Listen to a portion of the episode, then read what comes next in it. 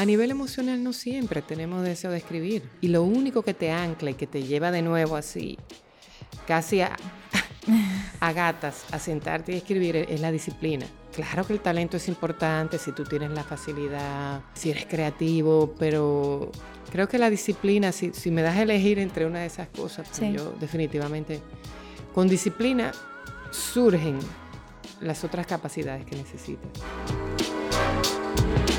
Hola amigos y amigas que nos escuchan. En este episodio conversamos con Leticia Tonos, directora de cine, guionista y productora dominicana. Con ella conversamos sobre la búsqueda de la identidad en sus creaciones, el valor de la disciplina como ancla del proceso creativo y sobre tenerlo y quererlo todo, en especial cuando eres mujer. Hola, yo soy Leticia Tonos y estás escuchando Gente Brava. Gracias Leticia por recibirnos hoy. Estamos súper honrados de, venir a hablar contigo. Ya por fin lo logramos. Teníamos ya diferentes intentos para poder tener esta conversación, así que ah, gracias por eso. Sí, no, yo feliz. Tú sabes que ahora está muy de moda. Creíamos que íbamos a estar más tranquilo con todo este Zoom y toda esta cosa, pero ha sido una trampa en la que hemos caído, donde siempre estamos ocupados.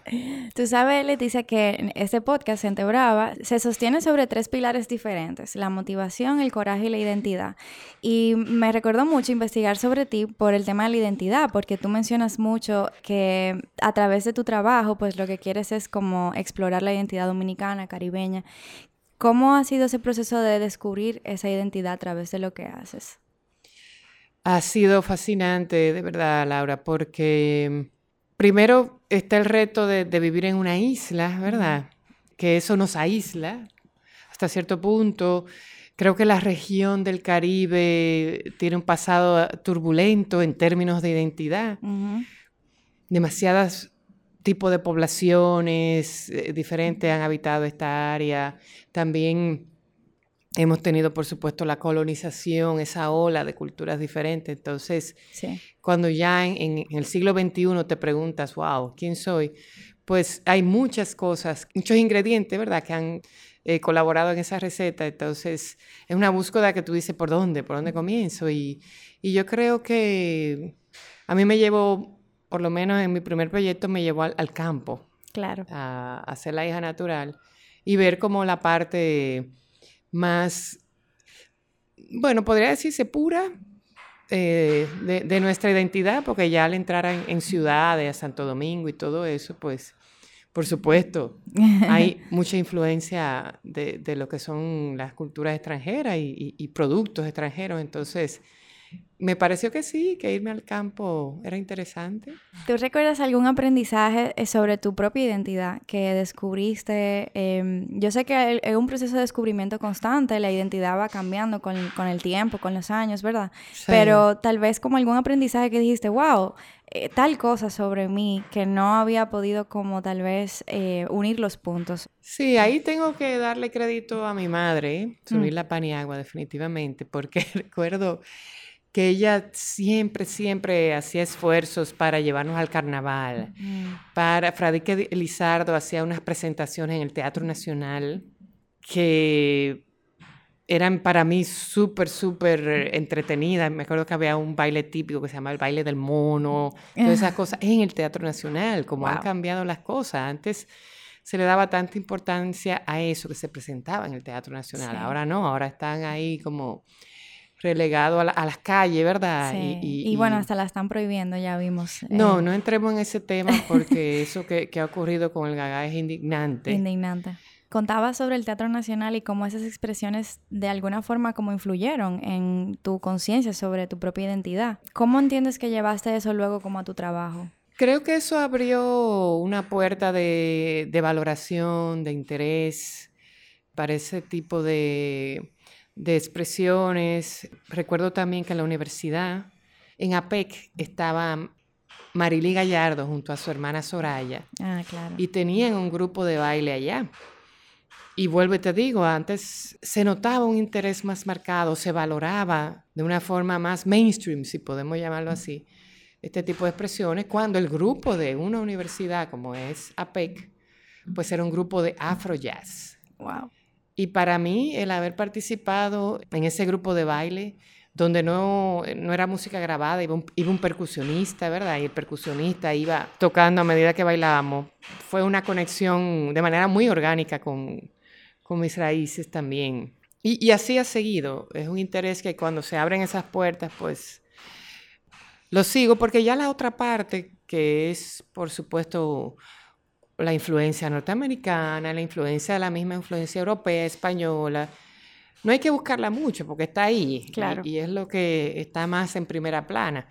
Pero cuando se dan esas otras cosas y entiendes que es una parte tan importante de lo que realmente somos, pues es fascinante. Para mí. Tu última producción, tu última película, que es Aire, se diferencia bastante de esa búsqueda de identidad con producciones anteriores como La hija natural, que bueno, tú dijiste iban, fueron al campo, o tal vez Cristo Rey, que ahí sí había una identidad muy marcada haitiana dominicana, pero en este caso, con Aire, ¿qué podrías contarnos sobre esa búsqueda de la identidad en un formato como ese? Sí, yo creo que Aire es una reflexión, si se puede decir un poquito más universal, sobre las relaciones humanas, sobre el medio ambiente, por supuesto, que estamos uh -huh. haciendo eh, para conversarlo. Y es un poco mi, mi esperanza de que a medida, si, si, vivimos, ¿verdad? Si estamos presentando un mundo futurista, la película se desarrolla en el año 2147. Ya, ya. Mi esperanza es que ese tipo de conversaciones de quién soy, cuál es mi identidad, las fronteras, incluso hasta conversaciones de género, uh -huh queden atrás, no porque son, no son importantes, sino que ya se han conversado tanto y quedó eso tan claro y todo el mundo es libre para hacer lo que quisiera, los bordes van a desaparecer, las fronteras van a desaparecer. Que digamos que mi esperanza que esas conversaciones pues ya no formen parte de la primera plana, que un adolescente no tenga que verse gastar tanta energía de su vida en definir lo que es, sino que uh -huh. sencillamente sea. Entonces, uh -huh creo que sí, que la peli, pues, sin darme cuenta, ahora tu pregunta me, me, lo hizo reflexionar, pues está reflejando eso, de que son temas que vamos a dejar atrás de buena manera. Ojalá que sí. Hablando de cine hecho en República Dominicana, recuerdo que también Iván Herrera en otro episodio decía que no le gustaba o no le parecía tildar el cine como cine dominicano, sino que el cine es cine no importa la nacionalidad de donde venga. ¿Qué piensas al respecto sobre esa opinión? Sí, yo creo, incluso en, la, en, las reuniones de nuestra compañía, es un término que utilizamos mucho, que es, eh, nos gustaría como crear puentes, ¿verdad?, en nuestra cinematografía y el mundo. Pero sí queremos hacer contenido con una identidad caribeña, pero de alcance global. Ya. Yeah. Yo sí, sí creo que, que, el que tenga esa personalidad, la película es importante. Opino que ya todas las historias se han contado. ¿eh?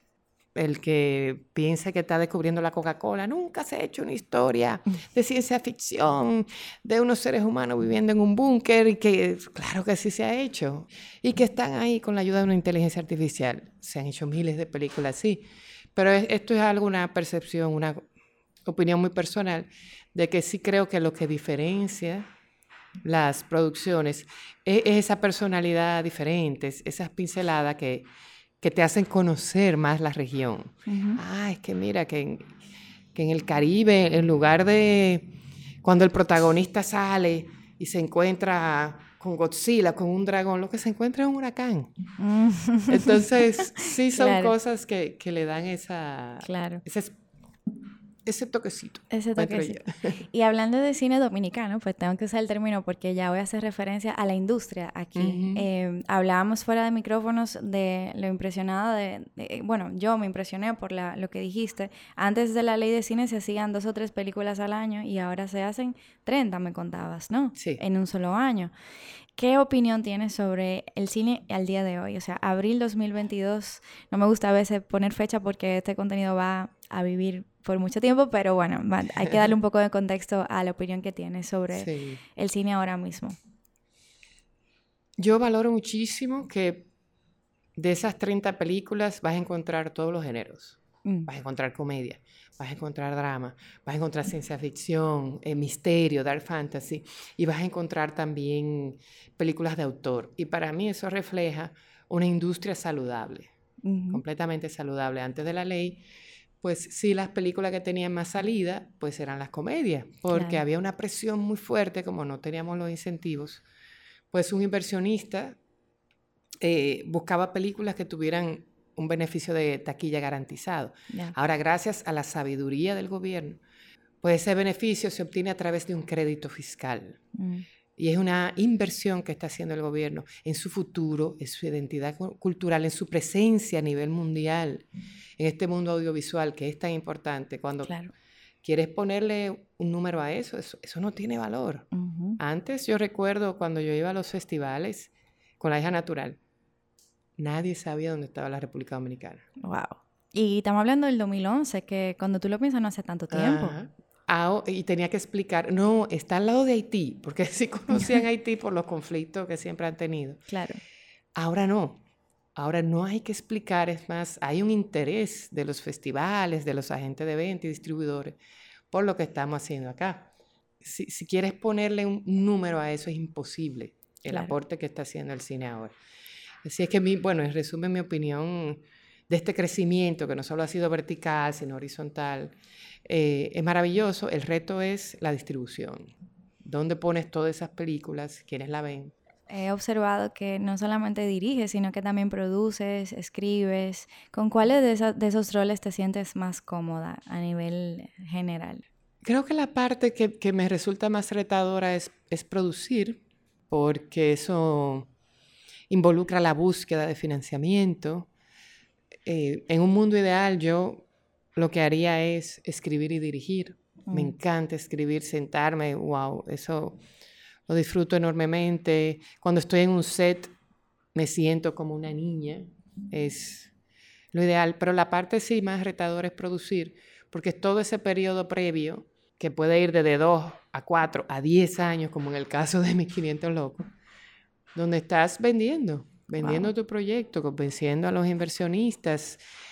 Hay muchas puertas que se cierran, hay mucha gente que dice que no, antes de que finalmente pues alguien te dé un sí. Entonces, es un ejercicio, yo diría, casi de resistencia, porque no todo el mundo eh, lo aguanta. Es decir, cuando ya llevas un año y en ese año tal vez una puerta se abrió, tú dices, wow, eh, y es la parte más difícil. Y sin embargo has dicho, bueno, dices que disfrutas escribir y dirigir, pero también has dicho que escribir y la parte del guion es como la más retador del proceso completo. Ay, sí, ¿por qué es tan difícil escribir un guion, Dios mío? Una buena pregunta, porque yo también, eh, yo pienso igual, ¿eh? O sea, para mí creo que como, mientras la historia esté sólida, la película yo creo que puede funcionar, pero eh, creo que por eso tal vez la parte más retadora de hacer que sea algo sólido. Sí, porque trabajas la estructura con asesores de guion y todo, y en todo eso también quieres mantener lo que es como el alma de la película. Y hay tantos caminos que tomar. yo creo que ese es precisamente el, el, problema. Cuando estás con un presupuesto, ah, bueno, el presupuesto llegó hasta 100 pesos, yo tengo que armar una película que la pueda hacer con 100 pesos. Pero en el, cuando entras al, al, ámbito, al reino de la imaginación, sabes que ahí no tienes límite. Claro, salvo de, de, recrear escenas muy complejas. Pero me refiero más al límite de por dónde puede ir la historia. Hay demasiada escogencia. Entonces, cuando hay tantas opciones, es, es difícil a veces identificar la correcta. Y, y, no hay correcta o incorrecta, es sencillamente el tipo de proyecto que, que quieras hacer. Pero sí, escribir guiones es fascinante y aterrador al mismo tiempo. ¿Y cómo es entonces ese proceso cuando escribes? ¿Tienes algún proceso creativo? ¿Te llega una idea a la cabeza? Em, quiero explorar, bueno, ahora con aire, este mundo imaginario de futurístico, eh, y luego me siento y le escribo. ¿Cómo, cómo es ese proceso para ti? Mm, es que es, es, diferente, dependiendo del proyecto, em, es diferente porque he tenido la dicha, por ejemplo, si voy así viendo un poco desde el principio, la, hija natural sí surgió como a un nivel hasta medio inconsciente porque estoy haciendo esta historia, estoy creyendo que no tiene nada que ver conmigo, de esta joven, ¿verdad?, que decide ir a buscar a, su padre, que nunca conoció después de morir su mamá. Pienso que es algo, incluso en el campo, yo soy una persona de ciudad, pero sin darme cuenta estaba haciendo la historia de mi madre. Mm. Eh, y eso me vine a dar cuenta después, mucho tiempo después, de que ya tenía el guion muy avanzado y escrito. Entonces, ahí como lo hice muy instintivo, pues surgen temas como esos. Ya con, con Cristo Rey, se me acerca el señor Gobi, un productor francés interesado en saber qué yo estaba haciendo. Y es un proyecto que ya yo lo tenía en la cabeza hace tiempo, como trabajar lo que era la idea de Caín y Abel, ¿verdad? Dos hermanos que se traicionan, siempre con la idea de, de hablar un poco acerca de las relaciones dominico-haitianas. Y cuando ya me surge el interés de una persona, pues le pongo el acelerador a esa idea que estaba. Y en el caso de, de Juanita, pues sí era muy, muy obvio buscar ese icono, ¿verdad? De lo que es. Ay, sí, la El sancocho, no sé qué. Y, y, hablar un poco qué pasa después del sancocho, ¿verdad? Claro. Que ahí es que viene lo duro, ahí viene esa sensación, como, como dijo el mismo personaje, como dice la misma Chedi García en la película, me siento como un fantasma cuando mm. llegan. Es decir, después del sancocho pasan muchas cosas con nuestras Juanitas. Pero es un proceso, yo, yo creo que he tenido la dicha y con ciencia ficción, si te estoy honesta, lo hice porque el género me fascina. Mm. Y quería asumir ese reto, quería ponerme ese reto de hacer una película de un género que yo amo a morir. Y mis 500 locos me escogió a mí, yo no escogí el tema, sino que los productores se me acercan y me proponen dirigirlo y quedo, quedo enamorada. Entonces, como te puedes dar cuenta, es muy diferente. Depende de cada proyecto. Sí. ¿Hay alguna buena práctica que podrías compartir para los que nos están escuchando a la hora de crear? Yo creo que la disciplina es, es el consejo que yo considero más valioso que podría dar. Porque a nivel emocional no siempre tenemos deseo de escribir. hay, hay muchas cosas que ocurren el día a día, bueno, con todo esto, pandemia, guerra, etcétera no siempre tenemos la mente en eso. Y lo único que te ancla y que te lleva de nuevo así, casi a, gatas, a sentarte y escribir es la disciplina.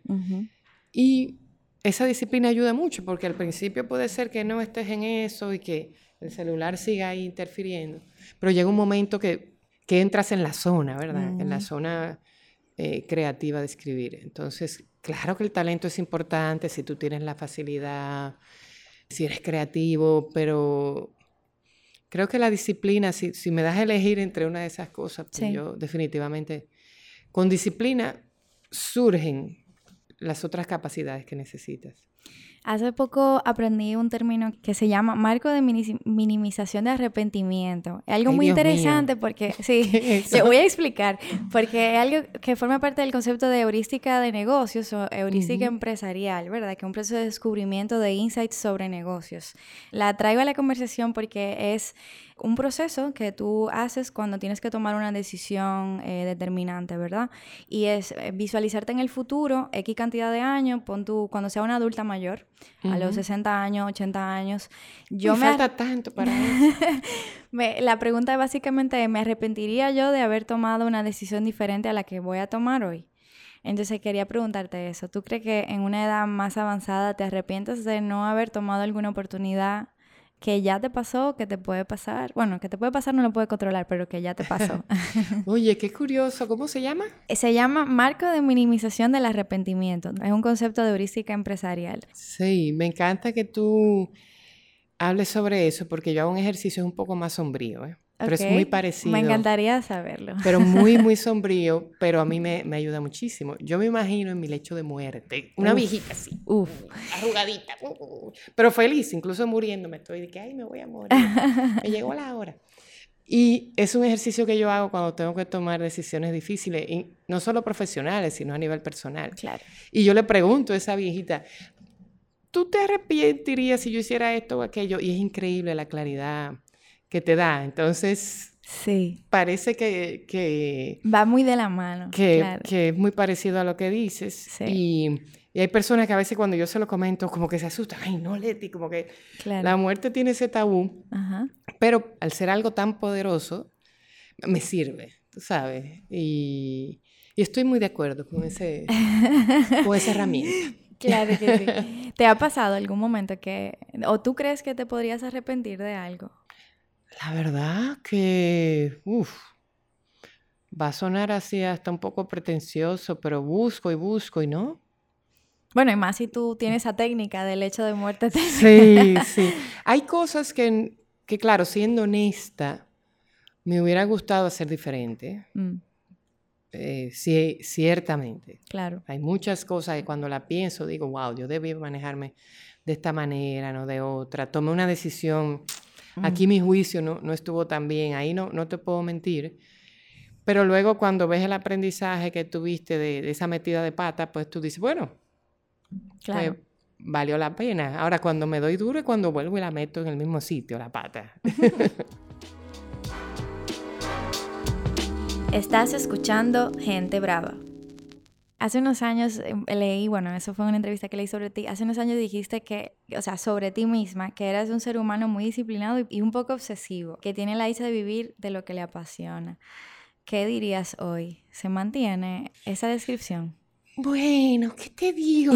Yo me atrevería a decir que hasta con el tiempo mi OCD va en aumento. Yo creo que tengo un OCD no, no diagnosticado en el sentido de que sí, me obsesiono con las cosas y no las suelto. Mm. Eh, a veces no es bueno porque llega un momento en que hay que soltarlas. Sí. Eh, me pasó con, yo tenía un proyecto que estaba desarrollando que se llama Trinitarios, Mm, que es una película animada wow. acerca pues de los padres de la patria, pero era un approach muy chulo, era humanizarlos, porque siempre lo vemos en las monedas, no sé qué, en el Ajá, escudo. ajá. Entonces era presentarlo como la parte más humana de ellos, por ejemplo, Duarte tocaba guitarra, eh, hacía esgrima, eh, decía poesías, era Sí. como, eh, para mí es una persona in- interesante a conocer. Sí.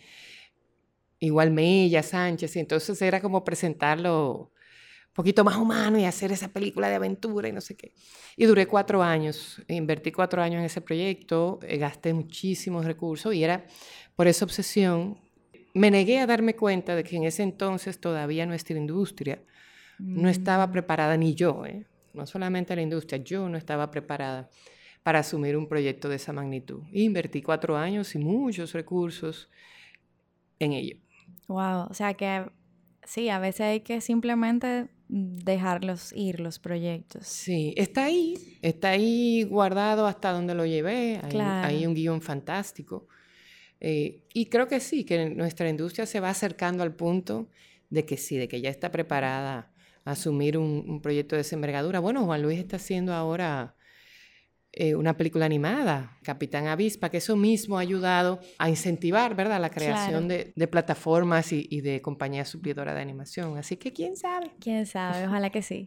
Hay que tener como un olfato muy fino, tal vez, para eh, uno como darse cuenta de cuál proyecto uno tiene que soltar. Entonces, porque ciertamente se necesita, bueno, los proyectos en general necesitan que uno confíe así como a garras y espadas, tú sabes, y proteja esa primera idea para que se pueda dar de cierta forma, ¿no? Sí, e- es, es que es, difícil, es como tú dices, porque yo estaba convencida, y en eso ahí sí fui un poco cabeza dura, de que eventualmente, ¿verdad? Las puertas necesarias se iban a abrir, pero luego de cuatro años y que ves que ya la cuenta del banco eh, y había muchos compromisos, es decir, me vi ahí en, Sí. en un lío un poco incómodo a nivel financiero y, y dije, bueno, lo responsable, ¿verdad? En este momento y, Ujú, y tengo que darme cuenta que no es, el que no es ahora. Claro. Sí.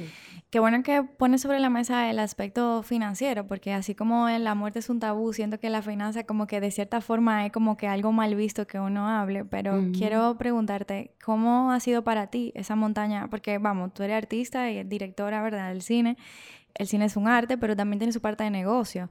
Y por tanto es un emprendedor, de cierta forma. Te podría llamar emprendedora o mujer de negocio, tal vez. ¿Cómo ha sido para ti esa montaña rusa que tal vez emprender y sobrevivir de lo que uno sabe hacer y de lo que ama hacer? Cuando es un ambiente cultural y creativo como bien, no quiero decir inestable porque no lo es, eh, sino como tal vez muy cambiante, vamos a decirle así. Sí, sí. Lo primero que yo te diría es que para estar en la industria de cine y más de un mercado como el nuestro, que por ejemplo no es un mercado como México, que sacas una película y, si te va bien en tu propio país ya es suficiente. Sí, eh, claro. Muchas veces para ver beneficios significativos. Nuestro sigue siendo un mercado pequeño y cuestan lo mismo las películas. No es que aquí cuesten mm. más barata que en Argentina, eh, Colombia, es decir, cuesta lo mismo hacerla, pero los mercados son diferentes, por eso estamos casi obligados a mirar hacia mercados internacionales. Pero para desarrollarse y, vivir de esta industria hay que tenerlo bien puesto, sabes? Porque si hay altibajos, sí los hay. Hay épocas de vaca flaca, hay épocas de vaca gorda.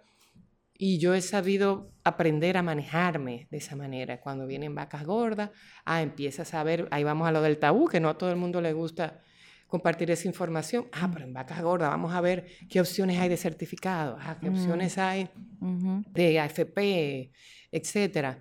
Pero eso fue de muchos años, después de muchos años, después de trinitarios. después de cuatro años. Eh. Sí, y entonces sabes que sí, que van a venir las vacas flacas, entonces ahí pues lo navegas, lo navegas. Y si lo asumes, y cada vez las vacas son menos flacas, si aprendes a organizarte pues hay una parte, una etapa que hay que estar un poquito más agarrado, pero se, se sobrepasa hasta que llegue la próxima. ¿Cómo es un día a día para ti? También tomando en cuenta que eres madre, ¿cómo conjugas todos estos roles eh, a nivel profesional y tu vida personal? Sí, bueno, mi trabajo yo siempre lo comparo, es como una ola hay periodos en que esa ola cuando se va formando, ¿verdad? Si vas surfeando, vas, sube, sube, sube la ola y hay que, eso es ya cuando estás en la preproducción, que entró el dinero y tienes que, lo que llevas dos y tres años sembrando, ¿verdad? De repente florece y te llaman un mes antes, vamos a entrar en el proyecto, tienes que filmarlo a finales de este año. Entonces ahí la ola empieza a formarse, ¡guau! Y es un periodo muy intenso, mm. eh, donde puedo decir que, que, mis hijos ya se han acostumbrado. Ellos saben que cuando viene la ola, ¿verdad? Me van a ver poco. Mm. van a ver poco porque en esos tres meses de preproducción y rodaje, pues es un trabajo muy intenso. Ya después como baja la ola y está todo ese periodo de calma que es bastante, es más largo. Mm. Es decir, aunque la ola es extremadamente intenso, donde tú sales de la casa a las 5 de la mañana para un rodaje y regresas a las 7 de la noche, o 8 y ya tus hijos están fuera del aire, ¿verdad? O que están ahí activos esperándote y tú... a la deriva. Exacto. Ellos han aprendido que es así y el esfuerzo que hago es ya cuando estoy en periodo de desarrollo de los proyectos, pues sí trato de estar mucho con ellos de hacer cosas con ellos, porque claro.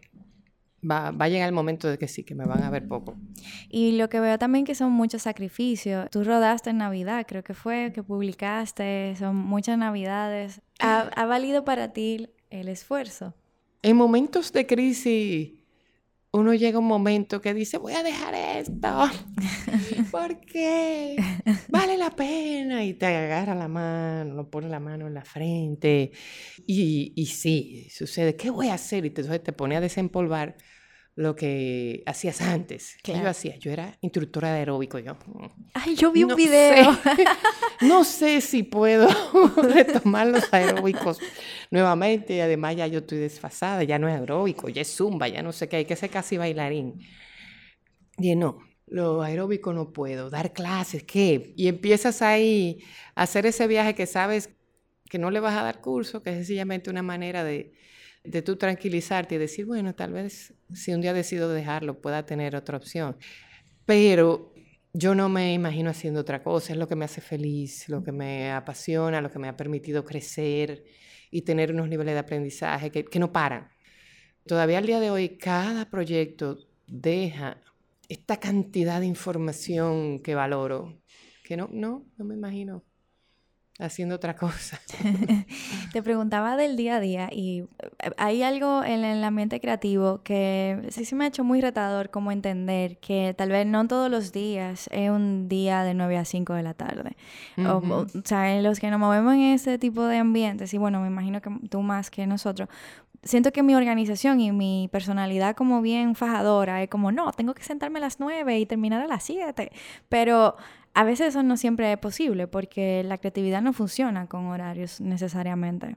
¿Cómo te manejas tú en ese sentido? ¿Llevas horarios? ¿Eres muy eh, organizada? Eh, bueno, tengo, creo que tienes esa personalidad, pero llevas esa como, tengo que sentarme una hora y pararme una hora. Sí, a un nivel de verdad Obsesivo. que a veces puede ser molesto para las personas que trabajan conmigo. Yo todos los días, no a las nueve, ¿no? Yo puedo estar sentada, yo llevo a mi hija al colegio y fácilmente a las siete y media, ocho, estoy sentada ya en la computadora y me paro a las dos, como, reposo un chin y vuelvo y me siento y termino eh, a veces a las siete de la noche. En mi caso sí me ha servido tener esa, esa disciplina. He intentado incluso decir, ah, ok, voy a trabajar menos, pero el trabajar menos lo que me da es ansiedad. Entonces, creo que estoy con, confesando aquí me siento identificada a nivel público que soy trabajólica, que hay un problema ahí de, de, de adicción, sí. ¿sabes? Al, al, trabajo, pero creo que es porque no se siente como trabajo, mm. no, no, lo siento, lo, lo disfruto muchísimo. Pero sí hay momentos, sí he aprendido que antes no tenía límites, pero sí he aprendido a, a ponerme un tope. Ah, mm. bueno, mira, hasta esta hora, de respetar los fines de semana y ese claro. tipo de cosas, que antes no lo hacía. Antes era hasta que, lo, hasta que me cayera así en, el y escritorio. claro. Es, es, increíble, hay personas que, que tal vez tienen que obligarse a comenzar en, a un horario. Yo tengo que obligarme a parar. Para uh -huh. mí el reto más difícil es parar, es dejar de trabajar pero vale la pena. Sí. Vale la pena porque ya cuando comienzas al día siguiente, pues estás fresco, estás, no, no te remuerde tanto la conciencia. Mucho a nosotras las madres nos pasa eso, que trabajamos mucho, de que, ay, me quedé una hora más en lugar de, uh -huh. de dedicárselo a, mi, a mis hijos. Claro. Mm. Sí, me siento totalmente identificada. Por eso quería preguntarte, porque siento que a veces uno se obsesiona, como que la cantidad de horas que uno tiene que trabajar, no necesariamente todos los días no son iguales y no, definitivamente cada proyecto trae como su propia complejidad y uno no lo puede controlar todo. O sea, como lo que he aprendido. Ya mi última pregunta realmente para terminar. Casi siempre le preguntamos a los invitados cuál consejo le darían a las personas jóvenes que quieren dedicarse, en este caso, al cine. Pero me gustaría cambiarlo un poco y preguntarte qué consejos te dieron a ti o qué consejos te dieron a ti que quisieras compartirle a las personas que nos escuchan, especialmente a los jóvenes que quieren dedicarse al cine en cualquiera de sus formas. Sí, yo creo que he tenido varias figuras que me dieron no que se sentaron conmigo y me dieron un consejo, uh -huh. sino que aprendí mucho de la manera como se manejaban. Y para mí eso es una manera de consejo también, claro. cuando otros te inspiran. Por ejemplo, está el caso de Ángel Muñiz, con quien tuve la, la dicha de trabajar en algunas películas. Y fue eh, la primera persona que yo vi muy interesada en vernos a nosotros en pantalla, a nosotros, mm. en, pantalla grande, y, y, representado de una manera como somos realmente, ver gente negra, ver gente mestiza, ver gente también caucásica, ver mm. todo tipo de personas en pantalla grande y hablar acerca de las cosas que nos preocupan. Es decir, para mí Perico Ripiao es una película, es un road movie maravilloso donde a través del viaje de estos personajes que imagínate, mira, oye lo que eran, eran un perico ripiado. Exacto. Conocemos mucho de la situación política de la época durante uh -huh. los 12 años de Balaguer.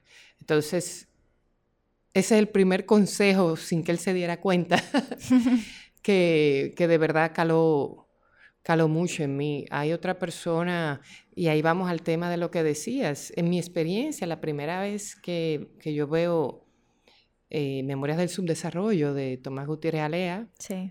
maravilloso director cubano, es en la universidad. que en una clase pues nos lo pone René Fortunato y para mí es de los momentos que cambian tu perspectiva. Tú dices, wow, pero Cuba está ahí mismo. Y mira qué, qué proyecto tan maravilloso hacen. Entonces, son, son, aunque no pueda identificar ahora un momento donde alguien se sentó conmigo y me dijo, tú tienes que hacerlo de esa manera, sí identifico esos momentos que para mí son un tipo de, de inspiración, ¿verdad? De cómo se pueden hacer las cosas. Y un consejo tuyo como Leticia, especialmente a las mujeres, yo diría, realizadoras o que quieren hacer cine más adelante. A menudo uno escucha como mujer que te dicen, no se puede tener todo. Y a mí me llama la atención que los hombres no escuchan ese no se les dice ese consejo. Y siempre me ha llamado mucho la atención. Yo sí entiendo que, que hay que tener discernimiento y priorizar de las cosas que sí son importantes en la vida, pero si da la casualidad que es muy importante para ti hacer cine o tener una carrera que a nivel laboral es retador, pero también es muy importante para ti tener hijos. Y también es muy importante para ti tener una pareja. Entonces, si realmente son importantes para ti, y tal vez no es tan importante tener una mansión en París o otras cosas que para otros sí las son. Entonces, las cosas que realmente son importantes para ti, yo sí creo que hay que luchar para tenerlo todo, ¿verdad? Todo, entre comillas, sabemos que todo es a lo que tú das importancia. Claro. Entonces, sí, ese sería mi consejo, no, no dejar desanimarnos, especialmente se lo digo a las mujeres cuando nos dicen no se puede tener todo. Es verdad, no se puede tener todo, pero yo sí quiero tener todas las cosas que son importantes para mí. Mm. Y, llamo la atención sobre eso, que a, que a los hombres generalmente no se les dice, ¿por qué? Debemos debemos preguntarnos, ¿verdad? Otro consejo que, bueno, que ya lo hablamos antes, es disciplina. Sí.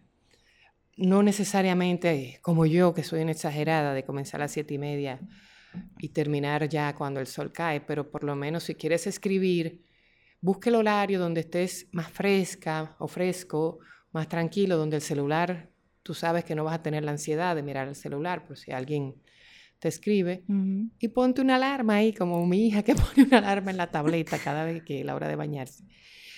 Y, y dos horas, o empieza con una hora, una hora al día. Y esa disciplina y vas a ver que luego necesitas dos y tres. y esos serían mis consejos. Gracias Leticia por esta conversación y por recibirnos en tu casa en el día de hoy. Mil gracias a ustedes, espero que entre la, la olla que estaba friendo, el gong, y, y, mi niña que anda por ahí rondando, pues no hay no, mucho no hay problema.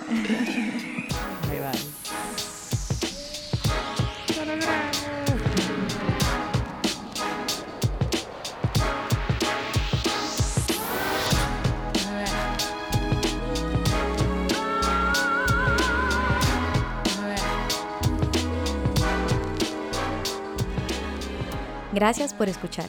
Gente Brava es una plataforma de contenidos en formato podcast independiente de República Dominicana. Conecta con nosotros en las redes sociales arroba gentebrava.rd y sigamos la conversación.